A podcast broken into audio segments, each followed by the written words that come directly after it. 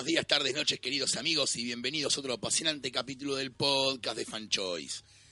Esta semana nos toca esa década bellísima que son los 2000. En este caso en particular, el corte lo vamos a hacer distinto. El corte deberíamos hacerlo en el 2010 para separar las décadas, pero nos vamos a tirar hasta agosto del 2011 y nos vamos a explicar por qué ahora. Pero antes de todo, quiero darle la bienvenida de vuelta a Aku. Hola, Aku. Hola, ¿cómo están? Muy bien. Los extrañé. Eh, El hijo pródigo que vuelve de España fue a comprar cómics, ¿no? Ya vamos a hablar de ¿Qué eso probablemente. Y sí, claramente. O sea, no, no, no, hay, no hay mucho más que hacer. Pero bueno, es una década, la del 2000, bastante particular. Lo divertido de esta década es que la mayoría de los oyentes probablemente la hayan vivido en carne propia, con lo cual en parte sabemos de qué vamos a estar hablando, en parte se va a complicar un poco, porque todos tengamos en cuenta que hasta el 2001 está todo bien acá con la llegada de material de afuera, y después fue sobrevivir con lo que se conseguía este, por acá. Podríamos hablar un poco del tema también, los que lo hemos vivido. Bueno, yo voy a arrancar con un tema puntual que es la revolución del trade paperback. Para nosotros, en el día de hoy, es totalmente normal la frase, nah, espero el libro. Nada, deja, llevo muchas regulares, espero el libro, o es miniserie, espero el libro, o lo que fuere, espero el libro. Quizás somos jóvenes para recordarlo, pero eso en la década del 90 no era una opción. El decir, uy, mirá, sale tal serie de vértigo, espero el libro, porque no existía. Tenías Watchmen, tenías B for Vendetta, tenías Una muerte en la familia, pero eran muy puntuales las series que salían en libro. Starman, Justice Society, eran las que salían en libro, la de Jones, pero no era que todo Batman salía en libro, por ejemplo. De Batman en libro, las sagas principales. Nightfall, Contagion, Legacy. Lo copado de estos libros, de las ediciones viejas, es que como al no haber una colección, cada uno tenía identidad propia, su propio diseño de lomo. Por lo general le ponían arte, arte original a la portada, tenías arte nuevo. Algún extra le metían ocasionalmente, lo cual estaba bueno. ¿Quién cambia la regla del juego? Marvel en el 2001. 2001 sale una nota de Marvel en el Comic Shop News, era un diario que regalaban en las comiquerías. Tengo una pila de esos, una pila. Viejos, obvio, de los 90, como corresponde. Donde a partir de Wolverine Origin, ellos anuncian que se acabó el second printing en revista. Fua, Sandra, complejo. ¿Por qué? Porque la típica era, che, quiero el first. Y estaba 20 pesos. 20 dólares, perdón. Eh, eran 20 pesos en ese momento. Uh, no, espero second printing entonces. Marvel te dice, no hay second printing. O la pedís por pre-order o esperás el libro. ¿Qué libro? De ahora en adelante vamos a editar todo en libro. Anda, no te creo, eso no existe en el mundo real. De vuelta, hoy con 20 años más tarde, ya estamos acostumbrados, pero en ese momento era como una revolución, era como tipo, para posta vas a sacar el arco random de X-Men de este mes en un libro. Sí, es posta. Bueno, a ver qué onda. Arrancan con el New Ultimate, que por cierto es otro de los grandes eh, lanzamientos de Marvel, con las películas de X-Men de Singer y de mm, Spider-Man de Raimi, deciden relanzar el universo. Pero ya vamos a volver sobre eso más tarde. Y de ahí en adelante es como todo tiene libro. Es una locura. Llegamos incluso ya a hoy en lo cual, tipo, ¿posta vas a reeditar esto? Sí. Atrás de eso, obviamente, se suma DC porque dice, no puedo no hacerlo. No nos vamos a quedar atrás. Exactamente. Atrás se suma Image. Y el resto es historia.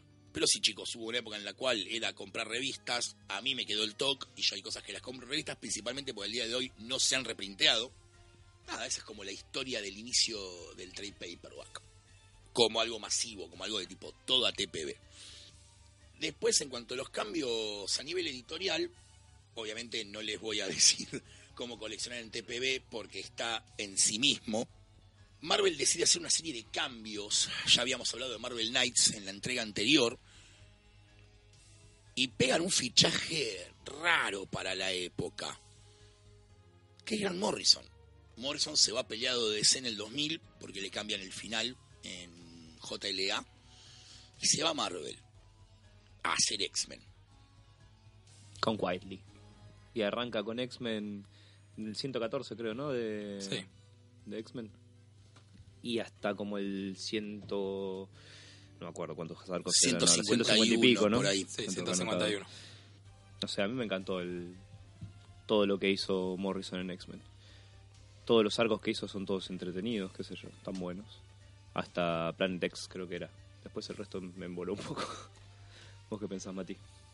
Sí, a mí fue fue un cambio interesante porque veníamos, no, no nos olvidemos que veníamos de Onslaught y los X-Men venía, como todo Marvel, creo que venía en caída y meter a Morrison fue como, uh, ¿ahora qué va a hacer Morrison? Y te mete al una suerte de equipo original, digamos, mete a Emma Frost ahí, con esa relación con Cíclope, Jean Grey, con Emma Frost, ese, triángulo ahí, con esos cambios, bueno, mete a Zorn, es como que es raro y es bastante fuerte para la época. Después, bueno, medio que lo dejaron todo de lado, pero para la época, para mí, y bueno, creo que de ahí encima, de- después la estética también, bueno, la estética después las tomaron las películas, creo, la tomaron de ahí, esa estética de la de los trajes, dejar de lado los trajes de colores, las camperitas de cuero, Cambiaron un poco también, ¿no? Lo que veníamos viendo normal de los 90. Sí, sí, sí, la Todo- toda cambió toda la imagen de los Sí. 90 que veníamos viendo cambió muchísimo y cambió mucho también la línea de la historia, me parece a mí. sí, mucho No, más una vuelta crudo. más cruda, lo que vos decías recién, el triángulo amoroso Sí. de Emma Frost, o sea, cosas que no venías viendo tan seguido en los No, 90 ni nada por el A- estilo. además, como mérito propio que le doy yo a Morrison es que rompió una de las parejas emblemáticas de Marvel. sí, Porque vos totalmente. tenés Peter y Mary Jane, Sue y Reed, Ginny y Scott, que es una de las emblemáticas. O sea, Y qué manera de romperla, porque... Y lo dejaron. sí, y lo dejaron. bueno, era Morrison, si no dejaban que haga... Sí, pero igual al final también medio como que lo cagaron, ¿eh? Por eso te decía que hasta a mí, por lo menos hasta Planet X, venía todo bien y después como que se nota un poco la bajada de línea que le hicieron. Pero bueno, Morrison no fue el único fichaje, también estuvo Straczynski en Spider-Man. O sea, es un momento en el cual Marvel venía saliendo del quilombo que fueron los 90, que creo que es uno de los motivos por los cuales también apuntan al mercado del libro, principalmente para poder meterse en librerías. Y no solamente lo traen a Morrison para, para su lado, sino que fichan a Bendis, que en ese momento venía a hacer un par de novelas gráficas policiales en, ¿cómo se llama? En Image, eh, tipo Goldfish, Torso, y le dan para hacer Spider-Man, Ultimate Spider-Man. Le dicen, relanza Spider-Man. Yo recuerdo en ese momento, yo estaba cuando salió y fue tipo onda, pero el chabón viene a ser policial. ¿Le vas a dar Spider-Man? Está bien, lo relanzás desde cero, lo que vos quieras. ¿Spider-Man, en serio? Qué bueno que está. Rompe. La, rompe, el chabón le da un take fresco al personaje. Y además, es lo que digo yo siempre. Oh, ¿cómo hacemos que la gente joven se acerque al cómic? Porque si no, te estás leyendo un Spider-Man treintañero, con temas de gente adulta. Universe Ultimate fue la solución al problema. Vos querés leer X-Men, se te enquilomba la continuidad de X-Men porque estamos referenciando permanentemente cosas que pasaron hace 40 años. Agarra Ultimate, lo agarra desde cero, problema resuelto, Está ayornado a la época. Está ayornado la época, Mark Millar prendidísimo fuego. Y después Ultimates de Millar y, y Hitch, que boludo, qué revolución para la época. Está bien, e- es el hijo de Authority. ¿Sí? O sea, creo que ya hablamos de Authority en el podcast anterior. Pero Ultimates es el hijo de Authority, directamente. De hecho, eh, parte de los equipos creativos de ambas épocas de Authority, Hitch que dibujaba a Warren Ellis y Millar que escribió atrás, haciendo Ultimates, que está buenísimo. Pero los chavales un universo consolidado. Por el universo Ultimate es sólido. No, no hay nada que vos digas, ah, esto quedó choto, esto no se entiende. Después sí, entra Jeff y rompe todo. Porque como toda buena idea de Marvel, después en el tiempo igual se rescatan un montón de conceptos y ideas que están buenísimas, que hasta más adelante, hasta el fin en Secret Wars se pueda, se van a se pueden rescatar, bueno, la idea de Reed Richard del Universo Ultimate, Que al día de hoy lo usan, ¿eh? de hoy. Hola Future Foundation. Sí, chicos, lo solicitaron para Future Foundation. En los próximos meses va a estar The Maker. Es un universo sólido. eh, y bueno, nada, acá tenemos al, al experto en realidad del grupo Universo Ultimate. Este, no sé ni por qué empecé a hablar yo. A ver, experto. Eh, me halaga usted. Eh, sí, Bendis en sí lo que hizo con eh, Universo Ultimate fue plantear esta idea sólida que la desarrolló por años. Digamos, como que empezó en- de una manera eh, actualizando las sagas para nuevas generaciones, actualizando lo que eran sagas clásicas, los personajes. Eh, y lo que hizo durante a lo largo de los años fue de pronto plantear esta idea del universo unificado, de cómo todos los personajes salían de un punto común, que era el suero del super soldado y los varios intentos de, recrear el suero del super soldado, lo cual era una idea interesante y que le daba esa idea, de pronto una, un amalgamado a todo. Eh, estaba, es una, es un buen planteo, digamos.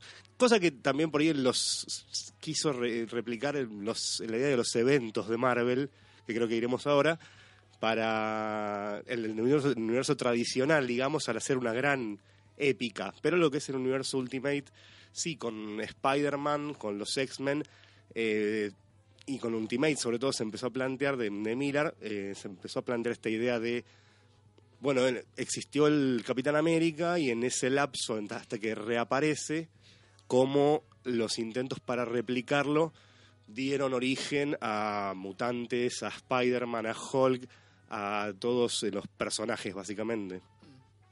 Eh, pero bueno, básicamente ese era un concepto y después la idea de actualizar las sagas clásicas. La saga del clon tiene su, su giro interesante, la saga de, bueno, el mismo Duende Verde cuando aparece también es forma parte de ese experimento. Fénix también, porque no me acuerdo. Fénix, Fénix no, pero Fénix, lo interesante, eso es un dato interesante también en la serie de X-Men, que desde el número 15 más o menos que empieza a aparecer Fénix, Fénix aparece como una manifestación en Jean Grey.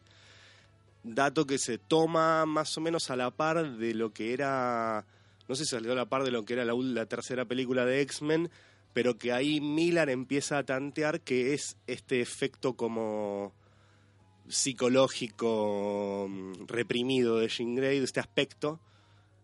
Y Fénix empieza a aparecer de a poco y casi toda la serie de X-Men, hasta el número 95 creo que termina eh, Kirkman escribiendo la gran saga de Fénix, el desenlace de la saga de Fénix. Toda la serie puede leerse como una gran saga de Fénix Mira, qué sé yo, porque te digo más o menos desde el número 15 de la serie que está Miller escribiendo sobre cuando aparece el, el Hellfire Club. Es la primera manifestación y es como un culto al Fénix y ahí empieza a aparecer eh, en Jean el poder ese. Thor le dice en, un momento, en ese momento, en una fiesta que como que hacen después de que logran poner todos los tantos más o menos en, en orden, eh, Thor le acerca a Jean y le dice, ojo porque estos son poderes que a veces no sabemos controlar, no sabemos de dónde vienen, tener cuidado. Y la Fuerza Fénix va apareciendo siempre en la serie como ese aspecto de Jean que se descontrola en un momento hasta que Kirkman eventualmente lo logra hacer eh, una, un ser de poderes de casi de un, de un dios que puede reescribir la realidad, básicamente. Pero tiene esa, ya esa cosa mística de que va al espacio, o sea, juega con, con ambos aspectos y como que se va formando con los tres o cuatro escritores que tienen X-Men. Por suerte, por ejemplo, Bendis, por ejemplo, se encarga siempre de Spider-Man. X-Men, por ejemplo, tiene cuatro escritores. Tiene a Miller, los primeros 30 números. Después viene eh, Bendis, también se ocupa. pero hace un arquito, Ben. Hace 12 números. Vaughan viene después. eh, Brian Vaughan viene después y hace también 12, 15 números. Y después entra Kirkman, los últimos 30. Después de esa última saga de Fénix entra, no me acuerdo qué escritor, que era un escritor que estaba en Héroes en ese momento, en la serie Héroes, o había estado, no me acuerdo el nombre ahora, que hace los últimos cinco, un pequeño arquito final y se encarga creo que de la parte de Ultimatum. Pero eso ya es avanzado todo el universo. Y lo mismo Fantastic Four. Sí, Millar, Miller, eh, Bendy, Bendis y Miller, Miller, Warren Ellis. Warren Ellis, Carey. eh, Carey, Y al final, sí, no me acuerdo quién agarra al final, pero también hace un par de números. El... Fueron las únicas tres series regulares que tuvo Ultimate. Como serie regular Como al principio, hasta Ultimatum. Claro, hasta Ultimatum con las tres series regulares y, des- y después lo que eran miniseries como especiales eran Ultimates 1, 2 con Miller y Hitch y después la 3 con eh. Loeb y, eh, Madureira. Y, Madu- Y todo Madureira. está- Madureira me gusta, pero está todo mal hasta ahí. Sí, sí, sí. A mí igual, de esa época de Marvel en particular, mi favorita es Spider-Man de Straczynski y Romita Jr. Sí, ¿Por qué digo Straczynski y Romita Jr.? Cuando se va Romita Jr., a Straczynski se le quema un fusible y empieza a ser cagada. Ya arrancando con el arco de los hijos de Gwen Stacy con el Green Goblin, ya de ahí está todo mal en la frase que acabo de decir. Y leerlo es peor. Dibujado por Deodato Jr. Deodato Jr., que quien hace poco como que dejó Marvel. Sí, sí, se fue de... Gracias a Dios. Re- renuncie. Sí. Renuncie. Eh, Es, es interesante el, el aspecto que plantea Straczynski, en tanto le da un giro al origen de Spider-Man y plantea también un costado místico en el origen del personaje. Sí, que es en parte lo que hablábamos el otro día en la comiquería, de cómo en los 60, cuando no había tanta idea de ciencia, y lo picó una araña radioactiva. En el mundo de hoy, sabemos fehacientemente que si te pica una araña radioactiva, te morís. Y no está bueno Claro. la, la muerte que tenés. Entonces acá es como que le busca la vuelta con el tótem de la araña, que después Claro. lo retoma Slot en Spider-Verse y es una locura. Eh, pero ya nos estaríamos adelantando muchísimo. Sí, sí, sí. Acá plantea un personaje que es Ezequiel, que le que sufrió el, o le- fue parte de un ritual con el tótem de la araña, que es como una suerte de huésped o de, de experimento imperfecto. Y Peter, lo que lo interesante que a mí me gustó en su momento era que Ezequiel le dice, vos fuiste la araña, eh, como la araña te picó, la araña te eligió para darte ese poder antes de morir. Es un- una pregunta como que le da vuelta el universo a, Spider-Man. Y lo que plantea que me pareció interesante, que es una cosa que cuando te lo ponen en la cara decís, claro, qué, tonto que fui, que todos los villanos de él eh, son esta suerte como de tótems imperfectos de animales, son animales imperfectos, son tipos que se disfrazan de animales o tienen adoptan esos rasgos animales para eh, enfrentarse a él. Después también se hace cargo de, pero ya avanzado, cuando está la, saga del otro, se hace cargo de una, como una mutación más de Spider-Man, un paso más en, este, en esta totemización y lo hace como renacer con la telaraña biológica y todo eso, unas garras que le salían también, que se hace medio cargo también de las películas de Raimi en ese momento, que tenía telaraña biológica también. Claro. Después me fistazo y Después de la biológica a las bolas. Sí, sí, sí. Pero era un lindo avance eso. Pasa que, bueno, tienen personajes como Spider-Man o, o- u otros, así tipo Batman o Superman, son complicados, me parece, para el, para el lector promedio yankee que le duele el status quo. Es como una cosa que no puede tolerar que se le cambie. Por eso otras series capaz hacen un cargo en la misma época, ya que estamos hablando, o vamos a ir a hablar en breve de, por ejemplo, lo- la línea Invincible de Kirkman, que es, eh, como llegó a decirse, la mejor revista de superhéroes de la, de la historia, o que vas a leer, era el subtítulo que tenía, pero porque Kirkman se hace cargo de 70 años en ese momento de historia de superhéroes para dar vuelta a todo y no le importa jugar con todos los cánones y dar vuelta a todo lo status quo. Ya que nombraste esa Image, vamos a pasar para esta tercer vereda, como hablábamos en el podcast anterior.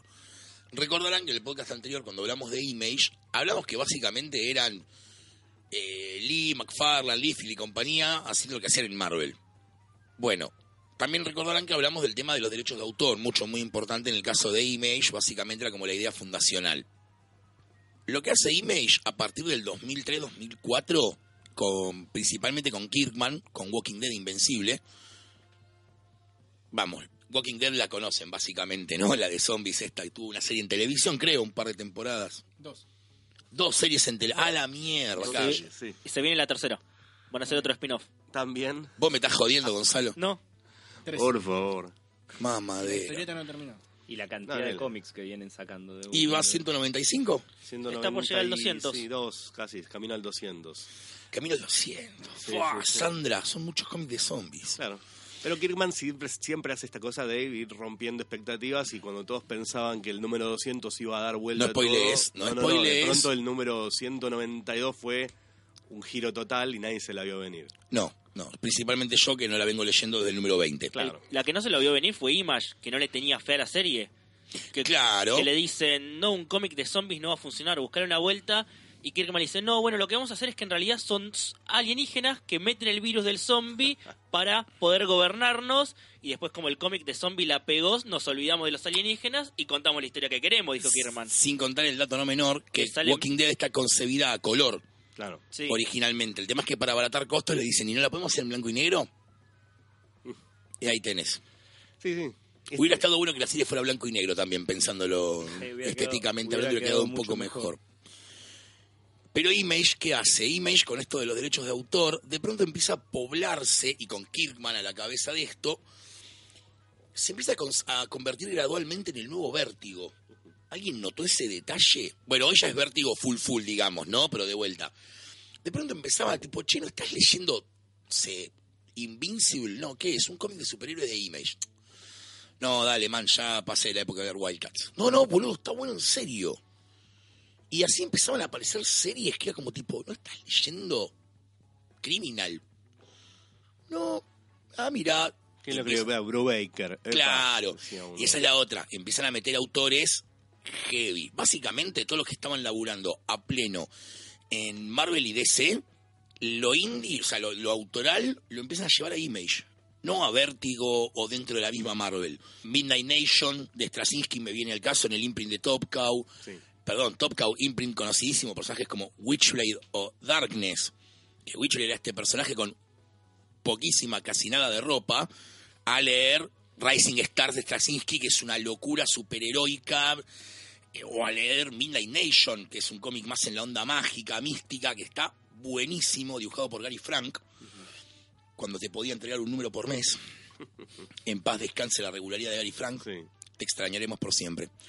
Y de pronto empieza a pasar esto, como que la parte autoral de Image está buenísima. Yo al día de hoy no sé cuánta gente recuerda que tipo salen cómics, onda, Spawn, ponele. Ahora pues está llegando el 300. Pero yo creo que hace años que nadie recuerda. Porque la parte de Image que te cuenta es Sex Criminals, Saga de Bogan. O sea, y los flacos están rompiendo todo por algo de ese Sierra Vértigo, que lo hablamos en el podcast anterior en la parte de noticias. Porque es, ¿por qué voy a publicar con vos y que vos te quedes con mis personajes si yo puedo ir a Image y me la quedo toda yo? Esa es la segunda revolución de Image. Image genera una segunda revolución en la cual la mayoría de los cómics realmente copados, no superheroicos, pasan por la editorial de ellos. Sí, además de la apuesta visual, por ahí muchas veces donde muchos autores empiezan a salir de este esquema primero que era Image, de estos autores más superheroicos y musculosos, qué yo, a apuestas visuales extrañas eh, o más eh, irregulares. Sin ir más lejos, el principio de, de Invincible también con Ryan Otley, que no era, el- era un estilo más eh, indie, o mm, Cory Walker también, que inicia Invincible, eh, el paso de, de Tony, Tony Moore, ¿no? Era al principio en Walking Dead, a Charlie Adler, que es totalmente eh, independiente, a veces, no, no digamos fanzine, pero que tiene un dejo tipo José Muñoz o algo así, Claro. muy, muy mancha jugando con eso, pero también la cantidad de autores y la libertad que se le da al apartado gráfico. Y ahora vamos a hablar de DC, que lo tuvimos retirado todo lo que va del podcast. DC para mí se define, el DC del 2000 se define en dos palabras. Geoff Jones. Jones es este pibe que viene del, del palo del cine y la televisión. A fines de los 90 lo vemos en títulos como eh, Day of Judgment, que fue el crossover, que trae de vuelta a Jordan como el espectro, creo que lo hablamos en el podcast anterior. Stars and Stripe, que es un creator owner de él, tomando un personaje de la Golden Age de DC y recreándolo para el siglo XXI. El nivel de descontrol que genera Jones, pues en un punto nadie lo supervisa, en un punto es como, haz lo que quieras. Te trae a Green Lantern de vuelta a Hal Jordan, como Green Lantern, no, no como el espectro. Yo creo que toda esa década, el nombre de Geoff Jones es lo único que aparece en DC. Y Jones tenés, trajo a los titanes después de Young Justice. Vuelven los titanes con Jones. vuelve eh, Green Lantern, vuelve Barry Allen, también con Jones. No sé, te cansás de encontrar a Jones en, en las revistas. Está en todas. Y Eventos. En los eventos creo que los, los guioniza todos él. Y a ver, para Infinite Crisis. Claro, pasa que los eventos, en el caso de DC, fue menos abusivo que Marvel. O, o sea, Marvel encontró una beta con los eventos en el 2000 y pico. Y hasta que literalmente no dejó de vender hace dos años atrás, no paraban. No podés leer una colección de corridos sin que tenga tres tie-ins con tal mierda. DC fue más prolijo. DC que en esa época tenés Identity Crisis, que casi no tiene tie-ins, uno en Society y cuatro en Flash, no cuenta. Infinite Crisis, que tuvo una cantidad más, más la continuación que fue 52, etcétera. Sí, tuvo la- las series preparatorias, que eran las cuatro miniseries. No eran tie-ins, pero eran. Claro, no, no, sí eran, eran tie-ins, claro, pero, Camino hacia. claro, pero no eran crossovers con otras colecciones. Claro. Crisis Final Final Crisis. es maravilla. Es algo medio separado por ahí, pero Sí, de todo el es más autoral de vuelta. Claro, Vamos con la palabra autoral que hablábamos Autoral. recién, de Morrison, obviamente. sí. Black, y bueno, Y Black Black es Knight y. eh, Black Knight es la primera Yo, yo Black Knight es un cómic Estaba que- la, la Siniestro Corps War dentro pero eso de es la de Green serie, Lantern, no es un evento. Maravillosa. Pero que lanza al final, tiraba un teaser, me acuerdo, en el último número él tiraba el teaser de Sí, la noche más oscura. La Noche Más Oscura, que pasó Bueno, un año y pico A mí- después. A mí, Black Knight es un cómic que le tomé el gusto con los años. Es una película de acción hermosa. Me pasa con Secret Invasion también. Secret Invasion, la mayoría está diciendo, bueno, Paul está tomando de la mala de vuelta porque está hablando bien de Secret Invasion. Bendis, Shu. Para mí sería la mejor película de Marvel Studios que se podría hacer, loco. Machaca non-stop, ocho números, Screws infiltrados. Bueno, está buenísimo. Sí, Re quiero de eso. Más. Más. claro, en ese momento estuvo, eh, digamos, estuvo bien, fue como que salió en eso. Ese Digamos, es el tercero al hilo de Marvel. Claro, es el tercero Porque, porque- pará, pará, pará, Sí. antes de hablar de Secret Invasion, no podemos hablar de otro tema menor. Si bien Geoff Jones te define a DC Sí, en los 2000, en Marvel tenés a Bendis, Bendis. que es el gran arquitecto. Tenías tipos como Straczynski en Spider-Man. Autoralmente hablando, para mí es la mejor época de Marvel, ¿eh? Straczynski en Spider-Man. Brubaker en Capitán América. Sí, La línea Ultimate, como dijimos, con Miller y otros monstruos más. Kirkman, que hacía un par de cosas para Marvel en ese momento, y Redeemable Ant-Man, sí, que es una maravilla en 12 números. Eh, Warren Ellis en Thunderbolts, sí. 12 números, ¿no? ahí, claro. Si la memoria no me falla. Eh, ¿Quién hacía Moon Knight Gonzalo en ese momento, te acordás? Eh, lo dibujaba Finch. No Qué horror. No, está bastante bien. Le, le queda bien el estilo de Moon Knight. ¿Quién lo, No era quién lo- Finch entonces. quién lo trae de regreso? No me acuerdo, pero es justo en el 2006. Charlie Houston. Charlie Houston, ahí me acordé Es yo. antes de Civil War. Bueno, sí, sí, Civil el War. volumen de, ah, no, el volumen de Black Panther eh, venía con Romita, venía de antes, ¿no? Del 2000. Eh, no, no, no, no, es una colección nueva. Es una colección ahí. Es una colección nueva. Sí, sí, bueno. Bueno, Bendis en Daredevil también. Bendis y- en Daredevil y en Avengers. Y en Avengers. que- No está bien. No, no, no. No, está para nada bien. Pero Desde- claro, ahí él empezó a clavar. eh, Pero a ver un segundo. Ojo, es opinión de los que. No, no es una verdad absoluta, es una opinión. Veníamos de Pérez y Basiek Claro. Al palo. Geoff Jones en Marvel, existió eso. Sí. Les aviso que eh, podría ser mejor. Bendis. mm, Hasta que Bendis lo que hace rompe todo con eh, Disassembled, la versión Disassembled, la versión finale, y después tira un título que en su momento estaba bien dentro de todo, respetaba lo, lo heroico, así que era New, A- New New Avengers. Avengers, que era un grupo más heroico, tenía una cosa de una nueva formación, se dio el como su gusto personal de meter a Spider-Man y a Wolverine en el equipo, que era como un capricho. Luke Cage. Y a Luke Cage, que son sus tres caprichos, o por lo menos Luke Cage es su gran... Sí, es como una mula con patines. Nadie sabe cómo los obtuvo, nadie sabe cómo usarlos. Claro, pero ahí al hilo clavó eh, House of M, que afectó el universo mutante, lo dio, lo hizo pedazos. Otro gran evento, House of M. House of M es muy buen evento, con un Oliver Coipiel ahí muy, muy correcto. Eh, en su momento Quesada, me acuerdo de una declaración, que era a la par del New X-Men de Morrison, que había explotado todo, que en su primer arco era eh, E es por extinción, o sea que hablaba del un crecimiento exponencial de la raza mutante, a la par que la masacraba, que la hace un genocidio. Eh, lo que hace House of M es, decía Quesada, volver a meter el genio en la botella. lo que hizo fue destruir la raza mutante a un punto de dejar que eran 180 198. 198 mutantes eh, con poderes. Qué putamente específico que es ese número, ¿no?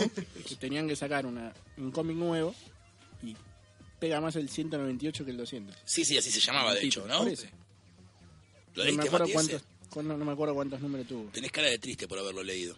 No. Yo banco House of ba- banco ese camino que hizo desde Avengers Desunidos, House of Sam, y después son hasta 2012 más o menos, son ocho años más o menos, ese camino que hizo con los mutantes, está bien.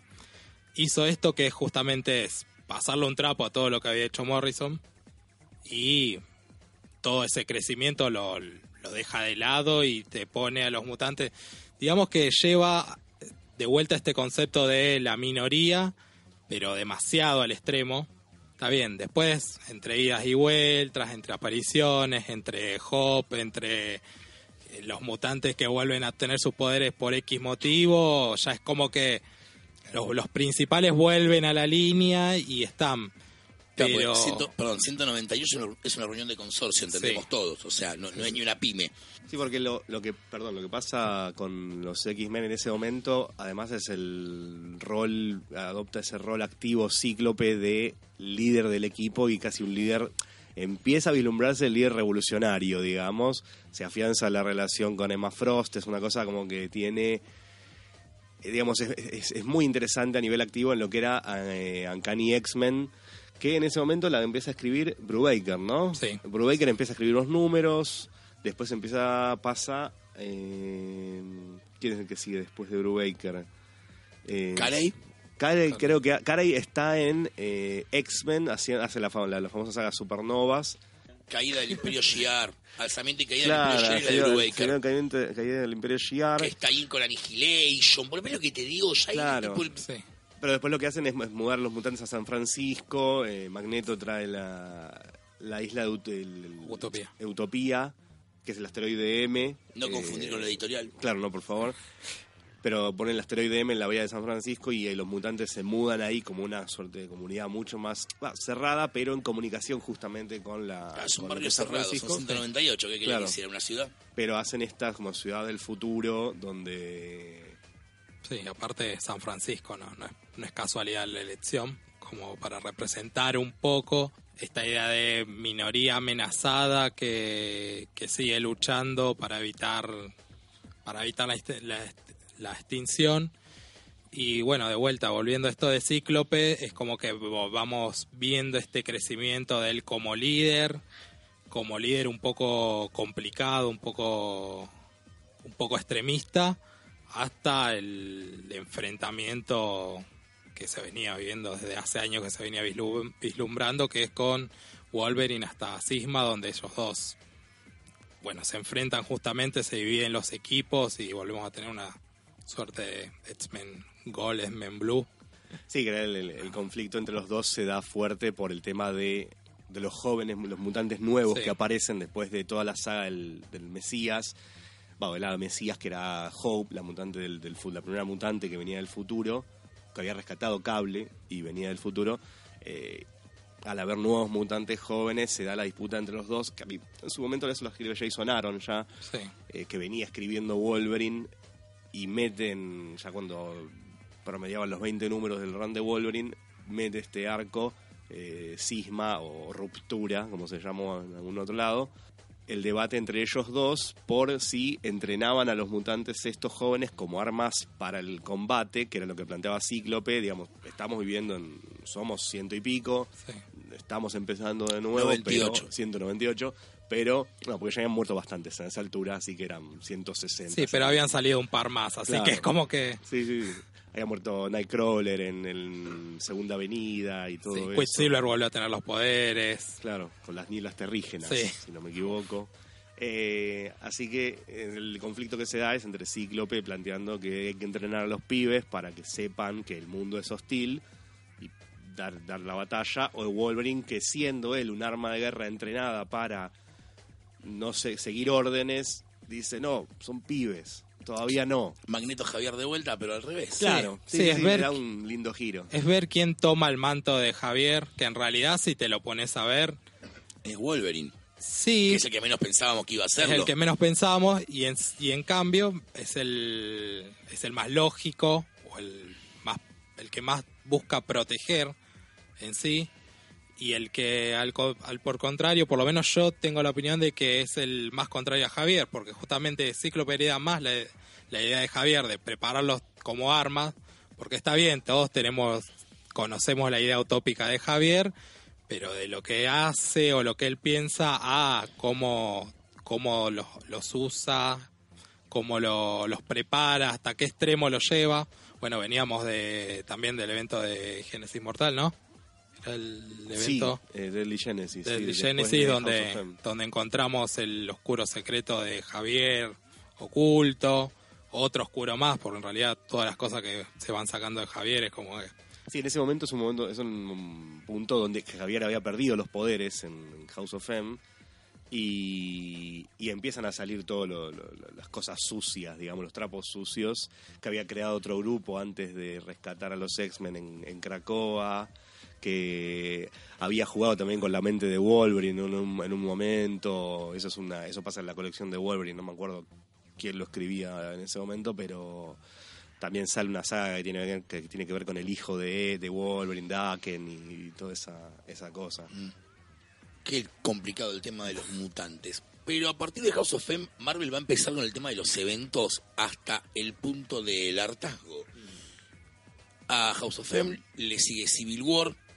Todos leímos Civil War, vamos a seguir de largo, no vamos a entrar mucho más en detalle. Spider-Man se desenmascara, guerra civil entre los superhéroes, muere el Capitán América.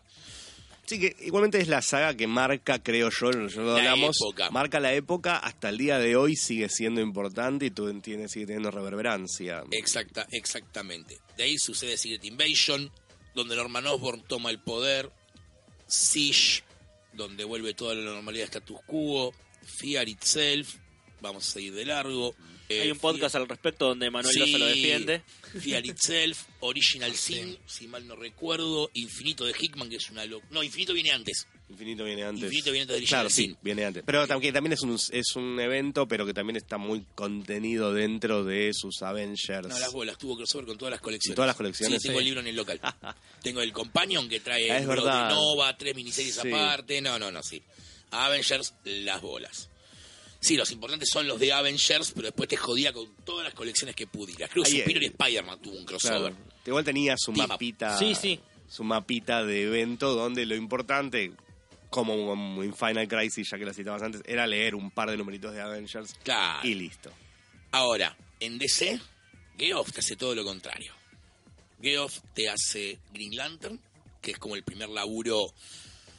Pasa que decir importante es complicado, porque No importante, épico diría yo, porque te expande a los Green Lanterns y no van a volver a hacer lo mismo después de lo que hizo Geoff sí, claro que no, por no hay supuesto. reboot de por medio que pueda cambiar los 35 colores de linternas que inventó él. Dan Didio te dice Hold My Beer y Ah. vas a ver cómo te lo hace al toque, ¿eh? Perdón, ahora tenemos el negativo, Igual, el anillo fantasma. 35. ¿Cuántos Bueno, están usando ahora? Ya ni sé. Ah, verde. está bien, está bien. El verde, y el, el verde, porque de los Sinestro Corps era Sinestro solito ahora, ¿eh? Está bien, pero no desapareció, no es que no existen más los corps. Y yo a los índigos no los veo en los cómics desde el nuevo 52, bro. Los índigos del nuevo 52, los Blue Lantern lo destruyeron, el único que Walker, Walker. y que no sé en qué anda ahora. Eh, las eh, Star Sapphire, hace bocha que tampoco las vemos.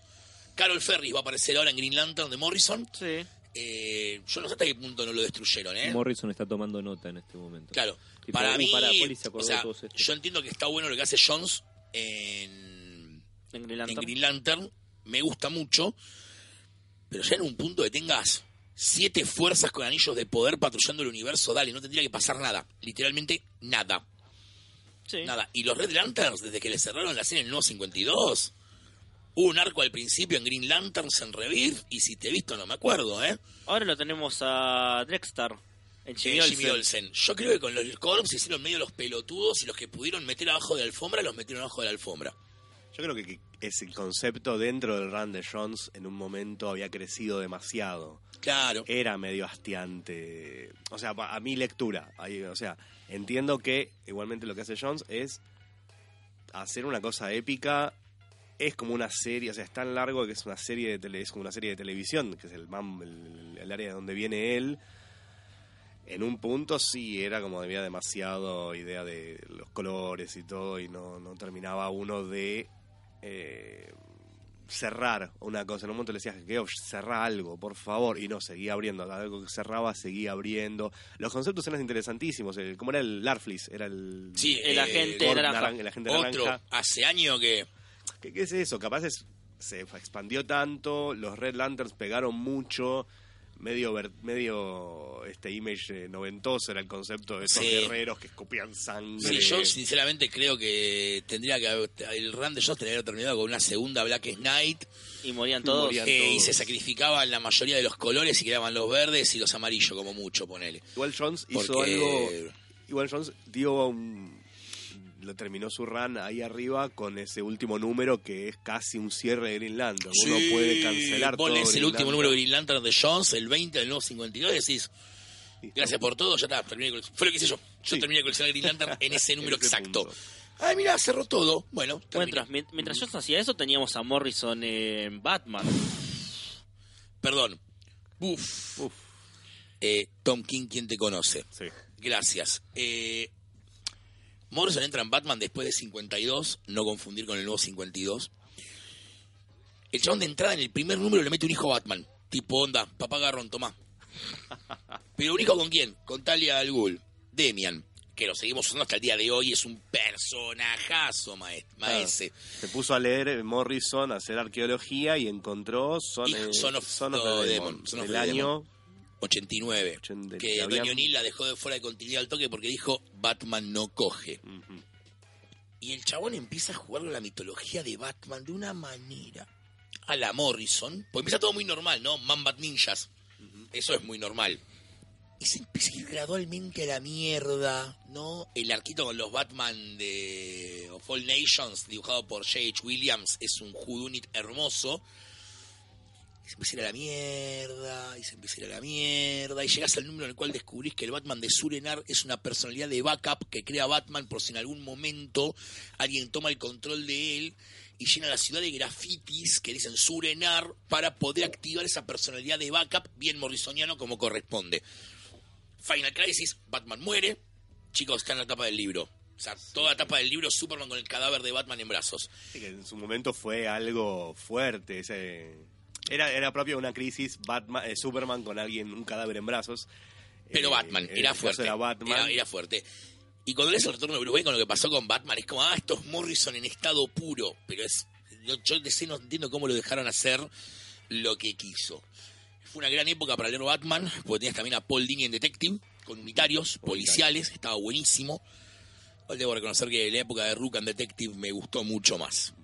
Rook and Detective sabía lo que hacía, además cada arco tenía una tonalidad de color distinto. Esto a principios de los 2000, post No Man's Land.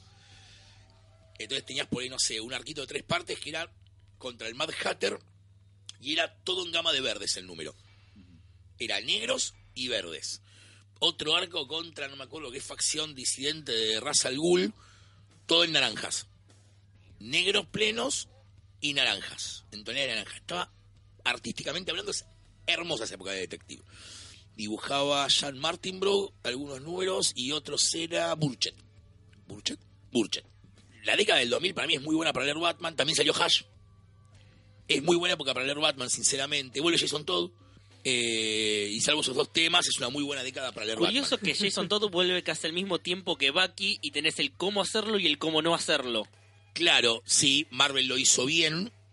Y DC hizo Under the Red Hood. Under the Red Hood igualmente es, es divertida. Pasa A que ver. tiene el hecho de que se engancha con Infinite Crisis Claro, y sí, la cagada. Y que, y que- a ver, lo que Winnick escribe para Under the Red Hood, que es la vuelta a Jason Todd, es la película. Claro. Pues la película la escribe Winnick. Y cuando le- lo entrevistan y le dicen, ¿por qué en la película hiciste esto?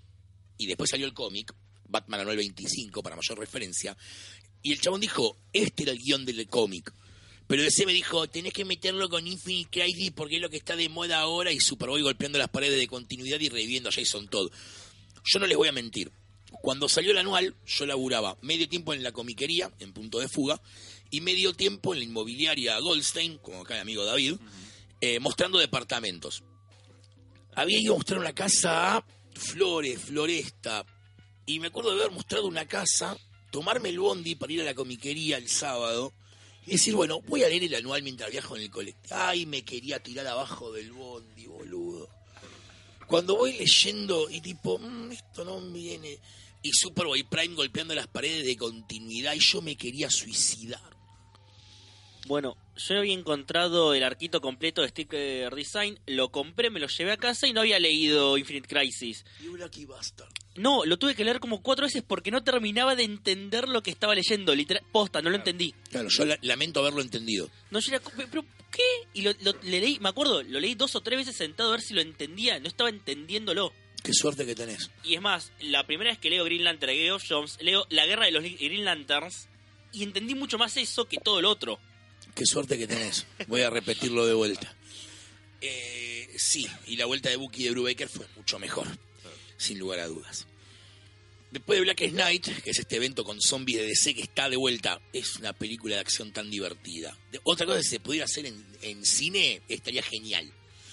Una película animada, no entiendo cómo no está hecha todavía. Antes de esto, Morrison metió un evento que se llama Final Crisis contra Darkseid, que es, bueno, conocíamos donde muere Batman. Pero si bien muere Batman, vuelve un personaje que no lo veíamos desde hacía 30 años. Barry Allen, porque Geoff Jones, fana de la Bronze Age, ya lo dijimos, si fuera Pole hab- habría un satélite orbitando la Tierra con la Liga. Y trae a Barry de vuelta. Pero teníamos un Flash, que era Wally West. ¿Se acuerdan de Wally West? Sí, ese, bueno. No, no, Ba- Barry es el que cuenta. Pero, pero vale, no, Barry es el que cuenta. Eh, yo en lo personal, voy a acá de vuelta, no estoy hablando por el resto del equipo. Todo muy lindo con la Silver Age. Todo muy lindo con Barry, Hal, lo que vos quieras. Tienen menos matices que un negro pleno. No podrían ser personajes más cuadrados ni con buena voluntad. A las pruebas me remito que Geoff Jones, cuando agarra a Hal Jordan, lo trae de la muerte. Lo trae de haber sido un villano que deshizo la realidad en Zero Hour. Lo trae de haber sido el espectro, el espíritu de la redención, y es el mismo Hal Jordan que leías en la Silver Age. Y después de todo lo que lo hace pasar en 100 números, es exactamente el mismo personaje. Es como. Está tan fallada la base que no puede ser un personaje interesante ni con 100 números y haciendo Sinestro Corps War, metiéndole zombie, metiéndole que los guardianes en realidad al final son una manga de garcas corruptos y los tuvo que. Loco, dale, tan chato es el personaje que no le podés encontrar la vuelta de tuerca. Con Barry me pasa exactamente lo mismo. Es el gran héroe, se sacrificó en la crisis. Gracias por los servicios prestados. Por favor, no vuelva. Quédese donde está. Tenías a Wally, que era un personajazo, en parte también por Geoff, que es el que toma el manto después de Wade. Ay, pero a mí me gusta más Barry. Sí, bueno, chicos, a mí también me gusta la JSA. No por eso quiero que maten a la JLA y pongan a la Society. O sea, ¿qué querés que te diga? No, ¿sabes qué? Mata a los titanes que me chupan bien un huevo y poneme la Legión como equipo joven titular en DC. ¿Te parece que da Poli? Por supuesto. Es más, si es por mí, matá a Barry igual y déjalo llegar Rick solo.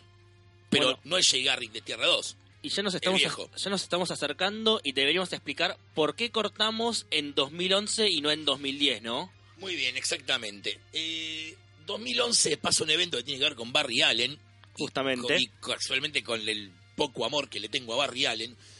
No te agarres Y la le cara. un sopapo a Barry Allen. No te agarre la cara, por favor. Que es Flashpoint. Donde Barry Allen, con todos sus conocimientos científicos y todo lo. ¡Ya está! Viajo en el tiempo, salvo a mi vieja, ¿qué es lo peor que puede pasar? Sos boludo te hace Barry. Para esto lo trajiste de la muerte, ¿por qué no lo dejaste muerto? No, en serio, en serio te lo digo. Para eso lo trajiste. Lo dejabas muerto, había muerto como un héroe, pero todos conocemos la frase. ¿Sí? O mueres como un héroe, o vives lo suficiente para ser un idiota que cambia la línea del tiempo. Yo no la recuerdo así, pero Yo bueno. en ¿No es tan exacta? Yo en eso pongo en duda también el, igualmente el, el carácter de genial escritor de Jones a la larga. O sea, son cosas donde yo no le tengo, yo no le tengo respeto, por ejemplo, mucho respeto a Jones. O sea, le- me gustan cosas de él, pero, o sea, la JSA está, está muy buena de él y todo eso, pero en estas cosas tan pochocleras a mí en un momento me... Igual en el Geoff dice al día de hoy inclusive que Flashpoint era un arco adentro de Flash. Un era un evento que donde claro. terminaba, volvía a toda la normalidad y que el chabón quería jugar con ¿por qué no podemos viajar atrás en el tiempo y arreglar las cosas? Que es porque haces cagada. O sea, toda la idea de él en el arco giraba en torno a eso. El chabón se tomó dos meses de licencia, se fue de vacaciones. Cuando vuelve le dicen, mira que reboteamos en el nuevo 50 hasta la semana que viene. No, este, sí, en el nuevo 50 ese es el próximo capítulo del podcast. Porque es tan bueno que merece un capítulo... ¿Cómo que es una cagada? Uy, la... ¿Por qué no con tiempo, chicos? Pará, estaría bueno La hacer saltear, revisionismo. No todo es malo ahí. No todo es malo. Pero bueno, eh, esto es la, la parte histórica. Esta semana con noticias estuvimos medio... No, no hubo gran cosa. Se están guardando todo para la Comic Con de San Diego. ¿Cuándo ¿Qué es? ¿Cuándo? Mitad de julio, por, Ah, ahí, por ahí. Que se rumorea que Marvel, 15 más o menos. se rumorea que Sí, Marvel, Marvel tira todo. va a alargar fecha de X-Men y Cast. Aparentemente con X23 como protagonista. Epa. Creo que retoman desde Logan. Desde Logan. Vuelvo loco. Vuelvo loco. Pero bueno, dijimos al principio del capítulo que Aku había estado por España de viaje. Aku, ¿cómo es la movida comiquera en España? Uf. Lo ves, ¿no? Pícara. Ah, no, eso no. Eh, Este la plateada, este la plateada. ante todo. Patrulla X. A ver, a ver, cómo es, es increíble. La verdad que es muy grande. Todo, todo lo que nosotros leemos acá en español viene de allá. Así que, y todo lo que no leemos en español porque no llega o porque no lo editan o lo que sea, también allá está. Eh, yo tuve la suerte de estar en Barcelona, principalmente, que me parece que como industria comiquera es bastante más grande que Madrid o que el resto de España, ¿no? Y, a ver, tenés comiquerías, lo que se te ocurra, en todas conseguís más o menos el mismo material, porque Panini o las editoriales son las mismas. Eh, ahora sí, si lees en inglés, estás jodido. Hay dos comiquerías que puedes llegar a conseguir eh, issues. Hay una comiquería muy grande que puedes conseguir TPs, pero son contadas con los dedos de una mano. Es más o menos como pasa acá, ¿eh? Eh, no, acá yo creo que se consigue mucho más en inglés que allá. Ah, mira. realmente, a ver, vos en Fancho tenés más material en inglés que todas las tiendas que conocí en España. ¿ah? Pero porque, claro, el, el mercado que ellos manejan funciona así. Claro, sí, la diferencia que tenés es que allá se publica absolutamente todo DC, todo Marvel, todo Image. Y toda una vida leyendo solamente en español. Claro, sí, sí, el no tener la necesidad de importar material ayuda mucho a eso. Exactamente, ellos se dedicaron a traducir absolutamente todo. De hecho, yo llegué justo en la semana que se estrenaba Endgame. Entonces, veías las bateas plagadas de reediciones. De hecho, yo te traje algunas cosas, Sí. algunas reediciones muy lindas. Y decís, bueno, uy, quiero leer tal cosa de Marvel. Estaba. La verdad que en ese sentido estuvo buenísimo. DC, por otra parte, eh, digamos que lo de siempre, no está reeditado de una manera muy copada que digamos, Hola, DC. mismo en español, pero también se consigue de todo. La verdad que para el que vaya a pasear y recorrer y le guste completar cosas en español, tiene. Vos decís que la movida está en Barcelona. A mí me parece que sí. A ver, ahí tenés Norma, tenés la tienda de Norma, que revolve batea todo lo que quieras, que vas a encontrar lo que te falta para completar tus colecciones. Después tenés, a ver si estás completando cosas de forum o cosas más viejas, tenés tiendas de cómics que todavía tienen saldos súper baratos, eh, como Fénix, como Continuará, como alguna otra que me estoy olvidando ahora, que la verdad que tienen mucho en batea, muchísimo, que de hecho muchas cosas completé ahí ahora que me faltaban de forum de X-Men y la verdad que está, está bueno, la movida ahí está buena, ni hablar después de todo lo que es figuras, que tienen precios buenísimos con las figuras, se consigue muchísima figura luz, cosa que está copado porque le bajan muchísimo el precio, por más que sea vieja, por más que esté catalogada, lo que sea, está mucho más barata de lo que la puedes encontrar en internet, por ejemplo. Eh, aparte de eso, lo que tiene allá, a diferencia de acá, es que, por ejemplo, vas a una tienda como si te dijera, no sé, eh, Musimundo, por así decirlo, tiene toda una zona dedicada completamente al cómic. Lo que tiene allá también es que hay muchísimo cómic español, eh, de, de autores españoles que la rompen, la verdad. Y como está muy cerca de Francia, está plagado de Tintín, de Asterix, de Lucky Luke. Entonces es como que está tenés mucha variedad por todos lados. Mira, mira, bueno, bien es un buen consejo para tener en cuenta, este, si van a Barcelona algún día, vayan con plata, Sí. porque es la que va. Bueno, chicos, esto ha sido todo por el capítulo de hoy. Igual eh, quiero hacer una nota no menor, que es, nos van a escuchar mejor, y nos van a escuchar mejor, no porque hayamos aprendido a hablar eh, y a hacer un podcast serio, o como la gente, o algo que se parezca, sino porque nos mudamos. Sí, Poli, este, la gente de Mixtape Radio este, nos abrieron las puertas del estudio para que podamos grabar el podcast. Los pueden encontrar como Mixtape Radio AR en cualquiera de sus redes sociales. Si quieren venir y tener su propio programa de radio o si quieren grabar su propio podcast, pueden hacerlo.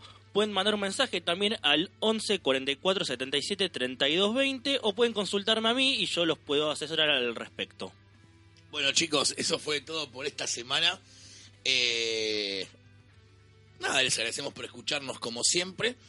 Y semana que viene agárrate, agárrate porque viene el nuevo 50. y- Nos rebotean. Nos rebotean, nos van a rebotear. Eh, todo más oscuro, más, Nos, nos rebotean de lo lindo. nos rebotean de lo lindo. Sí, Todos con cuellitos en B, como fue el rediseño. Cuellito Mao. el Cuellito Mao. Como corresponde. Todos los, los trajes de nuevo 52. sí, sí. Un horror, boludo. Bueno, escuchen el próximo programa, así van a ver el horror cósmico del que estamos hablando. Chicos, que tengan buena semana y nada, nos vemos. Hasta luego. Hasta luego.